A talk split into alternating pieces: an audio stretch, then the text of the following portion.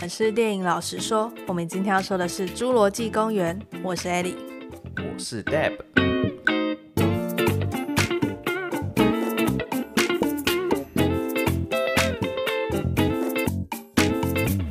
为你要学恐龙叫，我原本也要学恐龙叫，后来想一想，好像太中二了，算了。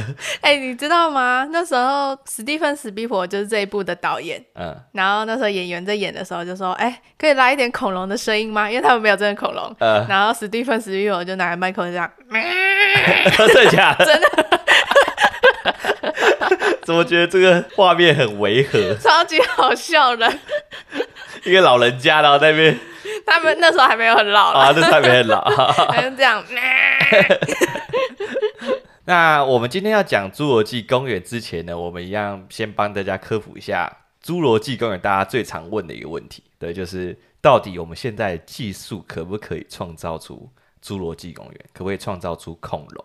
可以吗？如果是你以现在的知识，你去想的话，你觉得我们的科技现在可以达到吗？我觉得应该不行。因为也许我们有那个技术，但我们没有原物料，就巧妇难为无米之炊嘛。你说的原物料是，就是我们没有恐龙的基因啦。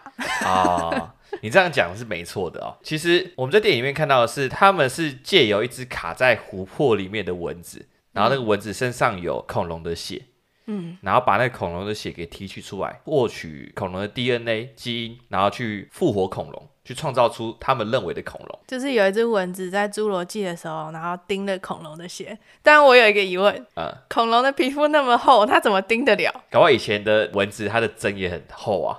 可是它那个拍起来，我那个针筒很粗，它那个拍起来就跟一般的蚊子没什么两样。有啦，有比较大只啊。你要想，哎、欸，它的那个琥珀，它是用来当拐杖的，上面那个宝石，它中间那只蚊子的大小大概就是跟那琥珀大小一样，只是完全被卡在其中而已啊。哦，所以它就是吸饱了恐龙的血之后，然后就飞飞飞飞，然后就撞到一棵树，然后就哎，欸、对，可以这样讲。哎、不要小看那个琥珀，那个琥珀其实也可以算是宝石的一种。所以它是可以跟宝石一样卖很多钱吗？对，相提并论的东西啊，真的假的？嗯，所以你不要太小看琥珀这种东西，它会看起来好像黄黄的，然后旧旧的，不是叫树枝的？你以为是树枝那个枝意对不对？不是，不是，不是，那不是树枝的枝意。我们回到今天的主题，就是到底能不能够复活恐龙这件事情。嗯，科学家其实一直以来都有在研究说，到底怎么样去复活恐龙。那通常呢，要复活一个生物，嗯、那我们必须至少要有那一种生物的 DNA。嗯，这一点在电影里面讲也是没有错的，就是我们要获得 DNA。但是呢，恐龙距离我们现在已经相差了六千五百万年了，所以就算这时候科学家在琥珀里面发现一只含有恐龙血液的蚊子，也不可能从血液中提出 DNA。因为已经干掉了嘛？你可以这样讲，没错。因为 DNA 这里面它也算有机物，它等于说也是需要我们之前讲的能量的那种概念嘛。哦，要有意识嘛。对对对，就是它也是需要很多的机能去维护它的运作。但是它已经困在那个化石里面很久了，就算提取出来，它都已经没有原本的物质了。嗯，所以我是没办法从一只蚊子里面去提取 DNA 的。嗯，不过科学家并没有就此放弃。他想说，既然我们没办法从恐龙的化石或者恐龙的遗迹之类去找到它们的 DNA，那我们就从跟它最相近演化下来的动物去提取它的 DNA。然后试图用它的 DNA 去改造出恐龙的样子。嗯，觉得什么样的动物是恐龙演化下来的？我已经看过电影啦，所以不准啊。啊，对，电影里面有说到嘛，就是鸟类，鸟类，对，没错，鸟类是最接近恐龙的。就现在的科学家普遍都认为说，现在鸟类就是以前恐龙演化到现在的。大家没看过电影，可能会觉得很 shock，觉得现在鸟好像很脆弱，嗯、没有像我们看侏罗纪的恐龙那么可怕，也没有那么尖锐的牙齿。没有啊，鸟都很可怕啊，就它不会飞到你头上，然后抓你头。这是电影才有的事情吧？我们让它抓鸡就要从它脖子这边抓去啊。我有看过一些影片，然后是小朋友很也小，然后他就去抓小鸡，嗯、然后旁边母鸡看到直接攻击它。对，没错，它直接飞扑到它脸上，然后用爪子咔。有有这样的声音，有那么可怕吗？因为我记得我小时候有玩过小鸡，嗯、但我对它的印象就是我把小鸡放在我的手上，它会大便在我的手上。从那时候开始，我就有一个错误的一个联想，就我觉得只要我把小鸡抓到手上，用力捏一下，它就可能就会立刻大便到我手上。嗯，好，所以他们就想说要从鸟类身上去提取它们 DNA，然后试图去转变它们的基因，然后创造出恐龙。对，去创造出恐龙。不过，哎、欸，你有没有好奇一件事情？就是你看现在鸟类都是有羽毛的啊，那为什么恐龙没羽毛？嗯因为诺亚方舟的时候有大洪水，然后恐龙就没办法生存，他们就需要羽毛，这样才能飞，才不会被淹死。你的想象力很丰富啊！好，我告诉你一个事实，其实恐龙是真的有羽毛的。哦，就电影里面拍法是就是有问题的，因为他们那时候以为恐龙的近亲是蜥蜴嘛。对对对，所以恐龙其实是有羽毛的啦。不过在侏罗纪公园三，他们有帮迅猛龙画上一点点羽毛。嗯、就是迅猛龙它头上有几根毛，就是可能想暗示这个东西吧。只是不能太多毛，哦、太多毛可能就没那么可怕啊。对，我在想，好，我们回到这里啊。诶，科学家想要把鸟类的基因去做反转。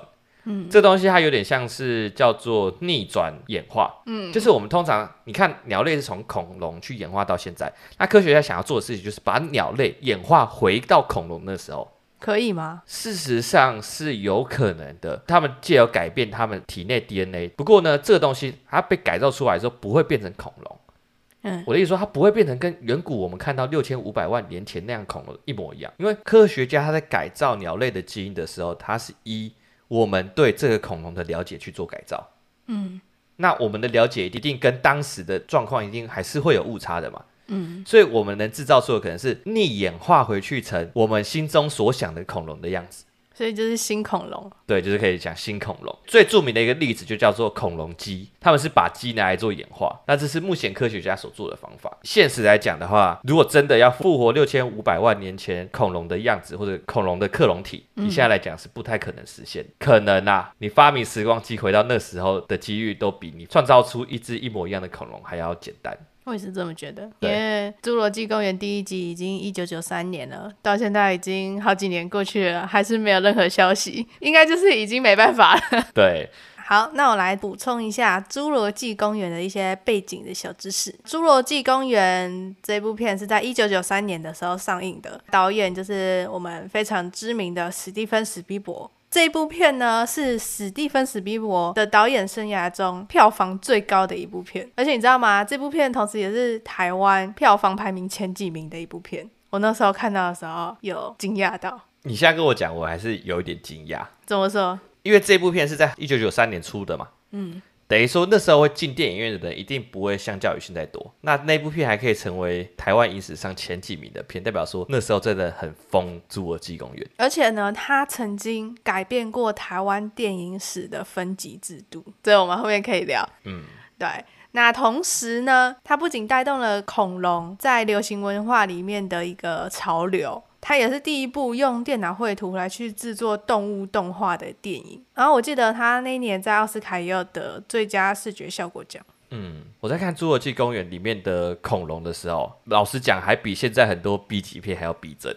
嗯，就是你不会觉得它很假，因为我记得《侏罗纪公园》里面有的恐龙是用实体他们道具，对对，有的是请恐龙演员。嗯，哎，对，没有恐龙演员的，啊，有啊，里面有演员在跑吧，我记得。啊，是啊，嗯，这我不知道，原来真的有这个东西。我以为想只是想看你有没有专心听而已。有。好，然后有的是动画特效嘛，对。但是你没有仔细看的话，你分不出来，就到底哪一个是实体，嗯、到底哪一个是特效，蛮难分。而且这也是一九九三年的电影，对，对，所以能做到这个地步很厉害。一九九三年 iPhone 都还没出来。对，很扯，很厉害。好，这个我们后面会再讲它 CGI 制作的一个过程。那我们待会主要是复习《侏罗纪公园一》，因为接下来要上映的《侏罗纪世界三》，它的主要回归演员也是来自于《侏罗纪公园一》。对，除此之外，我们也觉得说《侏罗纪公园一》它的经典程度更胜于它的续集，嗯，分数也是最高的。对，然后我们也会聊聊到底它为什么那么经典。嗯，不过我们也是会些微去提到说，哦，第二集、第三集。跟第一集有什么关系？它世界观简单介绍一下，方便大家如果进电影院看《侏罗纪世界三》的时候，可以更理解他们到底在讲什么。那我们就开始今天的故事啦。故事啊，就是发生在一九九三年啊，然后有一间国际遗传公司，它在挖掘恐龙化石的过程中呢，然后发现了一只死在琥珀里面的蚊子，然后它是来自侏罗纪时期。那这只蚊子呢，它死前可能有吸饱恐龙的血。对对，所以科学家就从这这只蚊子体内去取出恐龙的 DNA，然后再加上两栖动物的 DNA，就是我们说的蜥蜴嘛。他是用青蛙，然后去成功复活了恐龙。不过呢，这个国际遗传公司的老板约翰哈蒙德，就是那个老爷爷，嗯、他野心不止于此。他不只想要创造恐龙，他更打算要创造一间有关恐龙的主题乐园。嗯，也就是我们所提到的侏罗纪公园。所以他这时候就向政府申请说，他要租用一座岛，那那座岛就是努布拉岛，嗯、也就是我们第一集主要的场景。但是在那个时代，想要让政府说允许他盖侏罗纪公园，一定不可能那么简单顺利嘛。因为第一，这个恐龙会非常危险啊；第二，这个技术也是前所未有的。嗯，所以为了能让这个过程更加顺利呢，这个约翰哈蒙德他就邀请了三位专家来到侏罗纪公园参观。这三位专家分别是古生物学家亚伦葛兰，然后古植物学家艾丽萨特勒和数学家伊根马卡姆。这三号人物呢，就是这一集主要的角色，那也是侏罗纪世界三会回归的三位角色。对，约翰哈蒙德也希望他们可以参观完这座乐园之后，为这座恐龙主题乐园背书。嗯，对，然后这样的话就可以加快政府的通过。当大家都到侏罗纪公园没多久，就亲眼目睹了各式各样的草食恐龙。嗯，像是有腕龙啊、三角龙啊，或者是哦没有剑龙，剑龙是第二集。嗯，对，艾莉你自己分得清楚到底哪一只龙叫什么名字吗？我分得清楚啊，腕龙就是脖子长长的吧？哎，对，基本的三角龙。三角龙就是很像犀牛的嘛？对。然后剑龙就是背上有。刺刺的，就是、然后尾巴有垂的那种、个。对对对对，哎呦，拜托，基本的 common sense 还是有的，是不是？好，然后反正这一切就是让他们很叹为观止。那这也是我们第一次在大荧幕前看到生活距今六千五百万年前的恐龙到底是长什么样子。然后那时候就放起了最经典的配乐。得得得得得，那个配乐，因为每次听到的时候我就起鸡皮疙瘩。得得得得得得哈哈哈哈哈，没错，定要有最后这一声。对 对对。那这边有一段我想要特别提出来，就是约翰不是带他们三个专家参观了一下园区，拿去看他们的实验室，然后他甚至看到刚孵出来的恐龙宝宝，然后他们就很激动。感觉快高潮了，就是看到第一次看到恐龙诞生。恐龙，对，他们游园完之后，就在餐桌上面有一段对话，你还记得吗？我记得他们是在辩论说恐龙到底该不该被创造出来。对，那一段过程主要就是数学家，然后古生物学家，还有古植物学家，就是主要角色这三个人。应该说，女主角古植物学家跟艾丽跟数学家伊恩，他们两个是不赞成恐龙被创造出来的。嗯。那男主角亚伦，他则是保持中立的态度，因为他也不知道未来会发生什么事情，他也不知道这些东西被创造出来会影响到什么事情，嗯，所以他暂时保留的态度去解读这个事情。那他们主要在辩论的对象呢，就是创造这个公园的老爷爷约翰哈蒙德，嗯，对，那这个约翰哈蒙德他是赞成要创造出恐龙的，对，因为他的立场是说。恐龙这种东西是非常珍贵的生物嘛？对。那你怎么可以就是阻止人类想要创造新科技的动机啊、动力啊？对，等等渴望、渴望求得新知的那种天性。啊、天性。对对，老爷爷他本着的心态是，他觉得他能做到，他就应该把它做出来。对。然后他觉得这是人类的一大步，就像是阿姆斯壮登陆月球。嗯。这是人类的一个新成就。嗯，他是这样认为的。不过数学家他非常不高兴，因为他觉得这他们在做的事情就像是上帝在做的事情。这就是一群人，然后试图在创造一个他不该创造的生命。他觉得这些恐龙会消失在那个年代是有他的道理在的。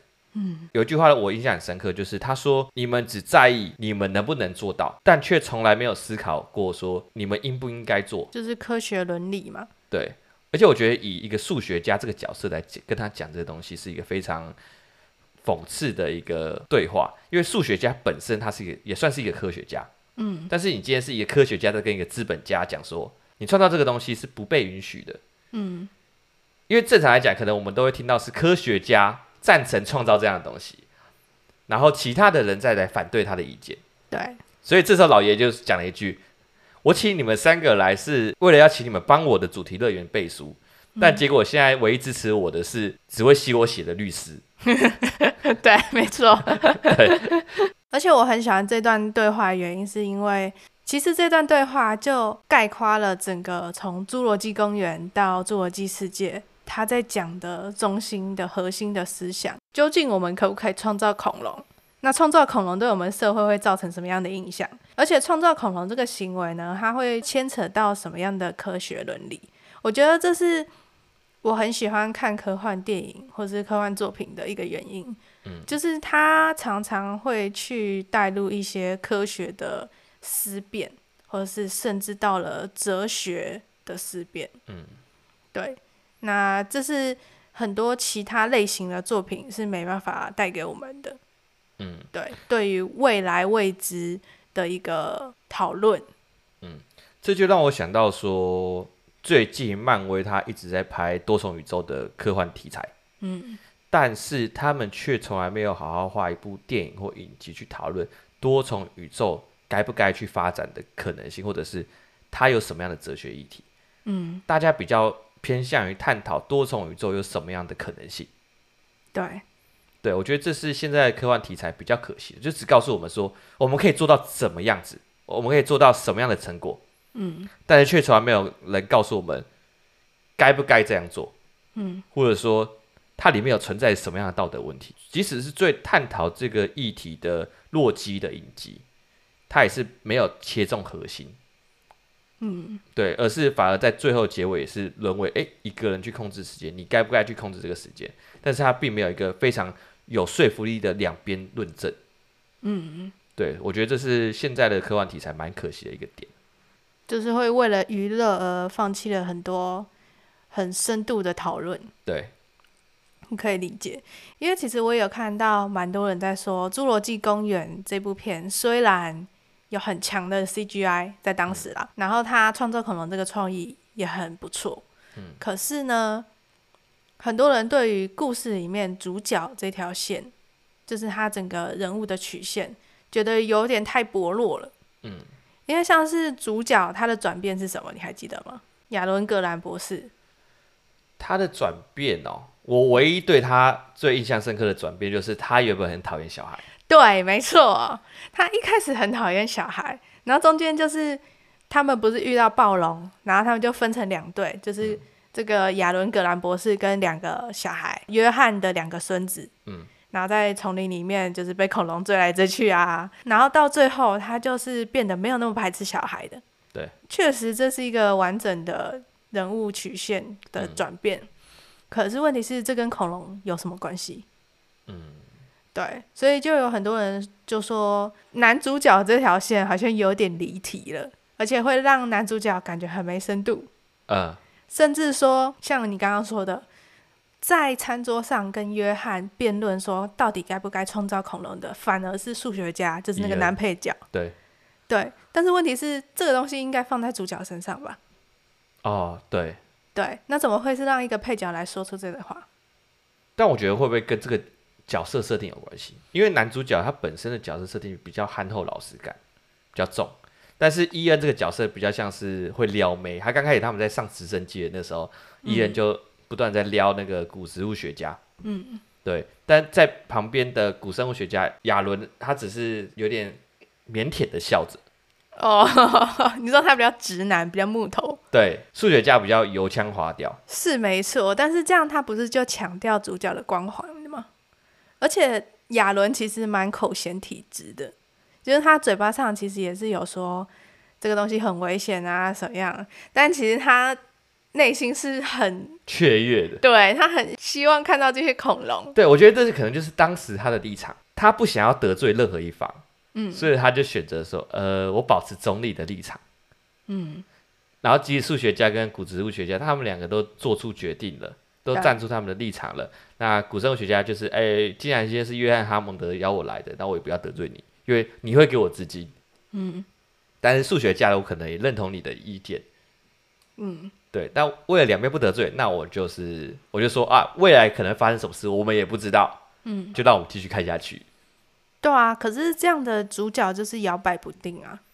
就有点像是我们一直在说一个主角有没有去主动去做出决定，或主动去做出选择。对，他就是一直被恐龙追着跑嘛，然后他也摇摆不定，说我到底是支持还是不支持。然后结局他的转变好像也不是跟恐龙有关系，所以我觉得这个葛伦博士这个角色并没有做得很出色。嗯，甚至女主角都可能比他更有记忆点。嗯，你对女主角有什么样的记忆点？就是他会医恐龙啊，超强的。哦，对，就是他下车然后看到三角龙那一段嘛。反正呢，我觉得主角相对于配角就是比较没有那么出色，而且他行为的动机也跟这个创造恐龙这个主题不相关。嗯，对，就很可惜。唯一相关就只有他的职业。对，他们在辩论完上面我们所讲的这个话题的时候，他们就继续去导览，然后他们到夜晚导览回程的途中呢。他们就到了霸王龙的园区，也就是大家所称的暴龙啊。嗯，对。那这个好死不死呢，专门用来限制肉食性恐龙的这个高压防护栏出了问题。对，导致整个园区的安全系统都失失去效用。也就是说，整个侏罗纪公园的恐龙都可以各种失控乱跑。对，变成名副其实的恐龙的游乐园呐。嗯，所以在这个时候，也是我刚刚所说他们在暴龙的园区嘛。嗯，那暴龙也就趁这个时候跑出来了。嗯，对，所以主角们就开始各种逃命，也各种分离。对，这其中呢，主角们也在逃命的过程中发现了野生的恐龙蛋。不过这让他们觉得很意外啊，就是说，哎，原本科学家有跟他们讲啊，在创造这些恐龙的时候，为了防止他们自行繁殖，统一都将这些恐龙的性别调整成母性。男主角呢，他就给了出了一个推论，就是说。因为他们在恐龙的基因里面加入了芦苇蛙的基因，芦苇蛙这种动物它是能够自行变性的。嗯，事实上在我们的现实当中啊，有很多动物也是能够变性的。像是什么？像是蟾蜍，嗯，乌贼，或者是我们常如果浮潜啊、潜水都会看到小丑鱼。嗯，我举小丑鱼为例子好了。通常小丑鱼它会变性的原因，都是来自于说一个群体中都没有母性或都没有公性。嗯，这时候整个群体中最大的那一只就会转成母性。嗯，然后就会跟其他的公性去繁衍。你在笑什么？我有听过这个说法。然后呢？然后我也有看过一个梗图。什么梗图？就是你知道《海底总动员》这部片吗？我知道。大家都说，如果这个群体里面都是公的，所以最年长的要转成母性。所以尼莫的他的爸爸要转成母性。对。然后跟尼莫繁殖。对。我都在，我那时候在想这个事情，我有想到这个东西，我觉得超荒唐。对，我觉得我们还是不要继续讲好了。好好好。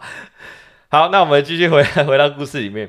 所以就是因为芦苇蛙的这个基因，让恐龙呢，它们能够自行变形，然后后面就可以不受限制的繁殖。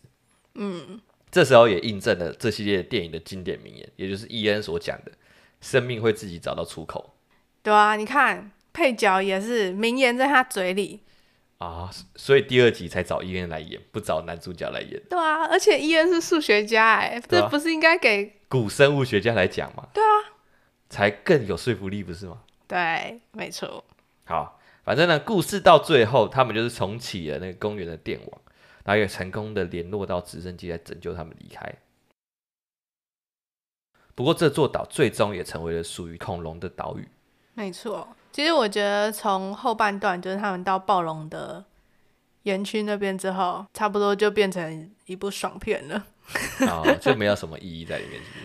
就是。他基本上就是在验证前面伊恩说的嘛，如果恐龙怎么样怎么样的话，会带来什么危险？对对，所以他就是想说，哦，如果你这边主题乐园恐龙全部都跑出去，会怎么样怎么样？他就演给你看嘛。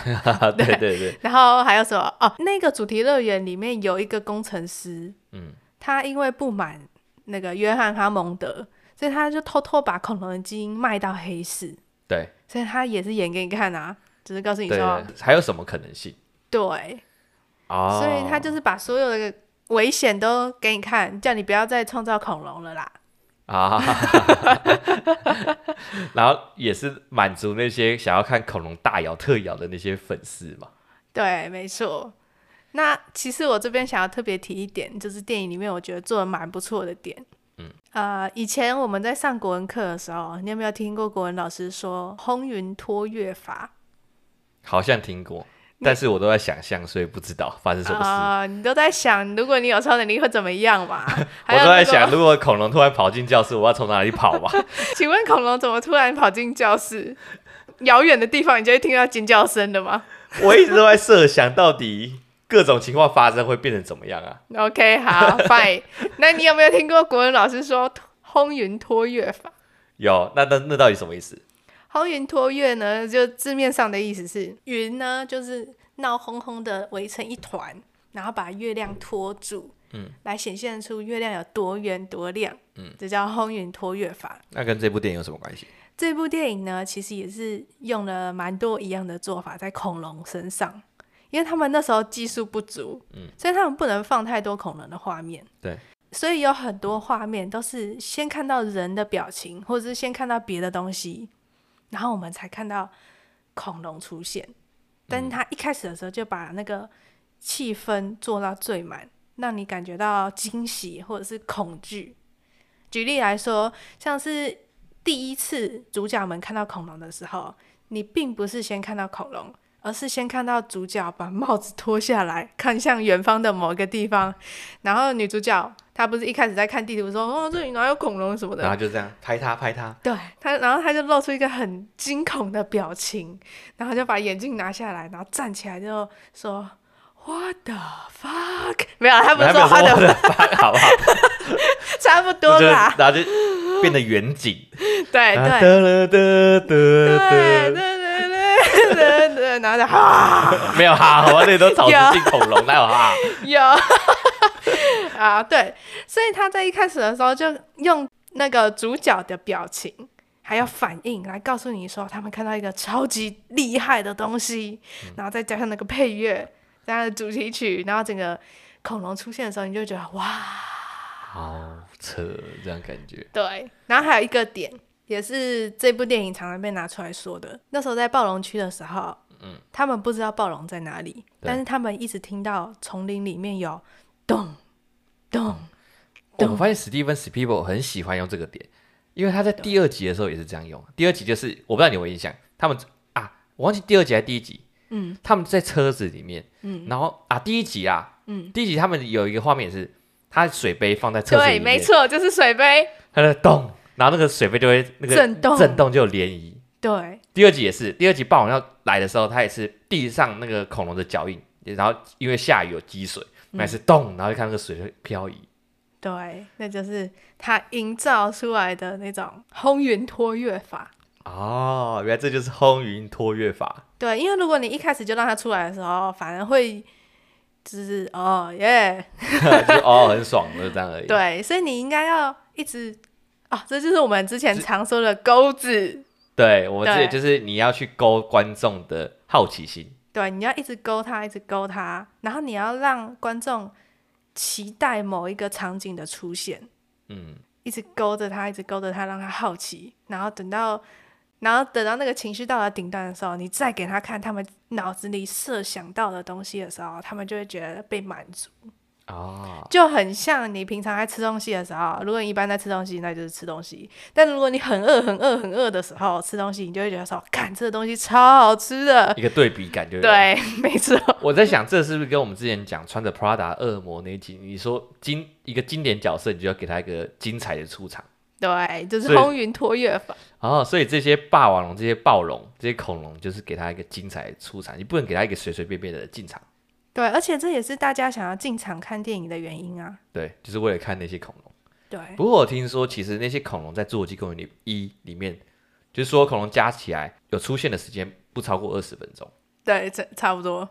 对，所以这个东西呢，我也是我也觉得它是蛮厉害的点，就是它竟然不让这些恐龙出现超过二十分钟，但是观众却依然那么喜欢这部片，而且大多数观众我相信进场是为了看那些恐龙的哦。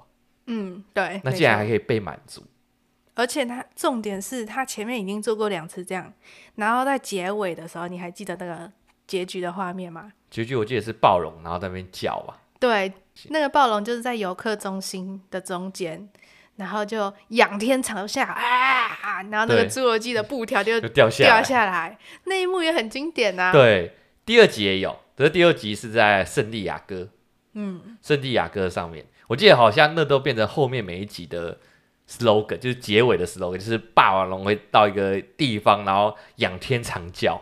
对，好像他才是这部片的主角一样。没错，就是啊，没错，大家进去就是为了看他，就是为了看他。对。不过我觉得这在侏罗纪世界里面就变比较可惜，因为侏罗纪世界里面就变成大量的恐龙，就感觉还是要给我们好，给我们满的那种感觉。对，这样反而会变麻木嘛。对，这我们后面有讲侏侏罗纪世界的时候，我们再来讨论。这我们后面有来讲侏罗纪世界的时候再来讨论。那我来补充一下说。到底整个侏罗纪公园跟侏罗纪世界，他们的世界观是怎么样子？就电影里面来讲，我相信很多看完侏罗纪公园的人都已经忘记说，到底每个角色他们出现在第几集啊，或者是每个角色他们到底在哪座岛上，嗯，可能不太清楚。所以我来帮大家分析一下。那首先呢，是我们侏罗纪公园一，就是男主角他们所去的那个侏罗纪公园那座岛，嗯，就是哈蒙德他所租用的那座岛。叫做努布拉岛。嗯，你说 New Bra 岛？对，New Bra。New Bra 岛，努布拉岛。侏罗纪世界一跟侏罗纪世界二也都是在纽布拉岛。啊、哦，他们就是在原本的那座岛在重建。对，就是侏罗纪世界就是在侏罗纪公园原本建立公园那座岛，然后把它改善再重建。我们在侏罗纪公园二跟侏罗纪公园三呢，它则是在另外一座岛上，叫做索纳岛。嗯，那听这个国际遗传公司他们所说啦，这座岛目的是去培养这些恐龙，它不是让游客去游玩的岛。呃，就是索纳岛。对，就是索纳岛，主要是拿来研究恐龙的。所以就是实验室跟仓库。对，实验室跟仓库的概念。那现在的话，两座岛只剩下一座，就是索纳岛。另外一座努布拉岛在侏罗纪世界二的时候，因为火山爆发，然后恐龙就全灭了嘛。哦，还记得，对吧？嗯，那我觉得以上的这些知识应该是足以让各位观众就是进到电影院里面去看《侏罗纪世界三》。对，其实他也没有什么需要补充的知识啊。感觉从第一集的餐桌辩论之后，然后后面五集都是在讲一样的话题，顶多是扩大这个世界观，就是加入军事啊，什么黑市啊，嗯、然后政府啊。对，就是到底要不要克隆恐龙啊？对啊，甚至连克隆人都出来了。对啊，不小心剧透。然后侏罗纪世界三来个魔鬼终结者，我也不会意外了。对啊，就可能已经撑不下去了之类的。好啦，那那虽然我会一直嘴侏罗纪世界，蛮大部分都是爽片的成分，但是呢，其实但是其实从另外一个角度想，也许就是因为它没有像《银翼杀手》那么深奥。或者是它没有像《星球崛起》那么黑暗，嗯，所以它才可以有这么大的票房的成功，就相对来说它比较亲民一点，嗯，就大家比较容易看得懂。对，而且我相信很多去电影院看这部片的，应该有很多是就是全家人一起去看。嗯，你想想看，蔡桃贵那么爱看恐龙。你能不让他看吗？可是他应该年纪还没到可以看这个侏罗纪世界的。我意思说，假设嘛，就是他可十二岁之类的。对啊，这是一个合家观赏的一部电影啦。对，没错。就是你长辈他会有那个年代的记忆，就是侏罗纪公园它是多么经典的回忆。然后现在这个年代的可能会觉得，哦，就算我们进去电影院看是个爽片也没关系。嗯，就是两代人都可以满足的一部电影。就是有一个三代共同的记忆嘛，对，然后是一个爸爸妈妈甚至阿公阿妈都可以理解的一部片，对。现在是如果你现在叫我带我阿公去看《银翼杀手》，我一定会觉得说，干不可能，我阿公已经看不懂，连我都有点困难的，甚至我可能带我爸妈去看我，然后我妈都会觉得说好，好无聊哦，对，会想睡觉的那种。对啊，那这样子全家人有什么话题？嗯，对。所以我觉得，反而他把它制作的没有那么难，会变得让一般的观众比较可以亲近这个科幻的题材，然后进而让所有人去讨论，然后反思关于创造恐龙所带来的呃优点跟缺点。嗯嗯，而且呢，我刚刚不是说，就是台湾那时候因为这部片而改变了分级制度吗？对。就是因为有很多小朋友都想要进电影院去看，但是一开始上映的时候，它是用辅导级，所以十二岁以下的小朋友不能去看。嗯，然后呢，上映了三个礼拜之后呢，才从分级制度增设了一个保护级。哦，对，所以从那个时候开始才有，就是十二岁小孩什么家长陪同可以观看。啊，就是说那时候多了一个保护级的制度，原本是没有保护级，没有。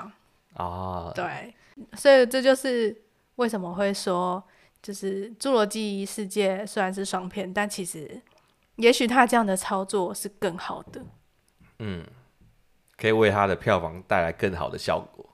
对，而且还可以影响一整个世代，甚至三个世代的大众。嗯，那最后我想要聊一下《侏罗纪公园》在 CGI 历史上面创造的一个佳绩。什么样的佳绩？其实一开始呢，《侏罗纪公园》没有要做 CGI，嗯，它要用的是停格动画。停格动画。就是它一张一张，我知道一张一张，那他怎么实现在电影上面？就是他把恐龙模型做出来啊，然后这样一格一格动，因为他们有请真的机械师来做一个等比高的恐龙，嗯，那个恐龙模型已经做出来了。他们也请停格动画师，有一个叫做菲尔提贝特的停格动画师，嗯，他也是做过那个星际大战的停格动画，然后他就请这个动画师都做好了，然后呢，那时候菲尔提贝特他其实是要解决停格动画上面的一个问题就是停格动画，它不会有动态模糊。你知道什么是动态模糊吗？不知道。就是一般我们看影像的时候，假设一个演员他手伸很快的时候，对，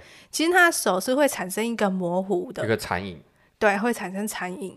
嗯。可是停格动画它就不会产生这个残影，它就会非常清晰，所以你看到的时候，你就会觉得假假的。嗯，那为了要解决这个假假的问题呢，他就特别请了一个特效公司，叫做光影魔幻工业。他要请这个特效公司帮他做这个动态模糊的效果，在他的那个停格动画上面。嗯，结果呢，在处理这个问题的动画师兼工程师，他就发现说，那为什么我们不直接用电脑绘图去做出 CGI 动画就好了？对，那为什么我们要做停格动画？处理这个案子的两个动画师叫做呃史蒂夫和马克，刚好是月光骑士的两个人格嘛。对，史蒂夫和马克呢，他们就偷偷做了一个暴龙骨架跑步的三秒的动画。嗯，然后呢，做出来的时候，他们就觉得哇，惊为天人，就非常逼真。但是呢，他们就把这个东西拿去给他们老板的时候，老板就说：“不行啊，这是我们的客户哎，你这样不是断人家财路吗？”对啊，对，他们一开始就是跟老板点点头啦，嗯，对。毕竟是老板嘛，对。但是呢，他们很贱，你知道吗？就是他们在《侏罗纪公园》的制片来公司确认进度的时候，然后就在电脑上面放那个三秒的骷髅暴龙跑步的样子，然后那个制片经过的时候就被那个电脑上面画面吸引了，嗯。然后他拍拍他的肩就说：“年轻人有前途。”最好会那么那么那么喜剧效果。真的真的，那个是那个动画师说的。好，反正呢，后来有点默许了这件事啊。他们就再继续把暴龙的皮肤啊加上去，然后就完成了一个好像不到十秒的暴龙跑步的画面。嗯，然后他们就拿去给史蒂芬史蒂伯看。嗯，然后史蒂芬史蒂伯就惊为天人，又惊为天人。你说惊为天人，没有别的词可以用，真的就是惊为天人。他就说这就是未来的趋势了，所以我就要用这个。哦，然后原本停格动画师就很不会送，他还说他为此大病一场。大病？嗯、我以为他大哭一场还比较狠。大病是什么概念？他大病一场，嗯、因为基本上他就是被替换掉了嘛。对。那反正这就是 CGI 历史的里程碑，就是他被创造出来的历史。对，没错。还蛮精彩的故事的。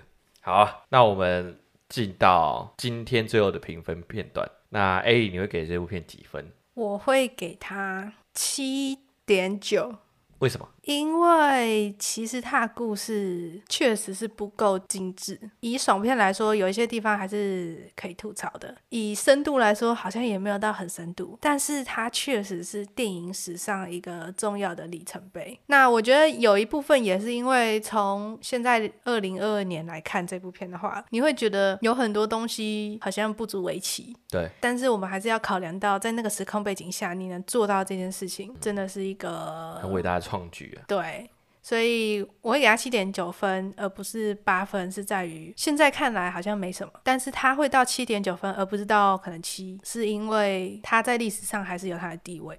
嗯，我自己的话给他八点五。怎么说？因为我觉得恐龙。不是 我自己爱恐龙，这是一个原因啊。那因为这个我小时候就有看过了，那我现在就在看了好几遍之后，就觉得这东西还是有它很多可以学习的地方。嗯，而且很多东西，像是它里面的有关生命议题的辩论，或者是他们里面在描述恐龙，或者是我刚刚所说的恐龙它出现的时间，或者是它怎么安排恐龙出场，这些东西是现在很多电影也比不上。嗯，我们先不论说啊，这个故事它到底好不好。但是以他在那个年代能拍成现在很多电影都比不上的水准，嗯、以这一点来讲的话，就会我觉得就已经很厉害了。就是你现在很多电影，即使有以前那些电影的范本，也是没有办法拍出来。嗯，而那个年代他拍出来之后，他不但用实体，又用。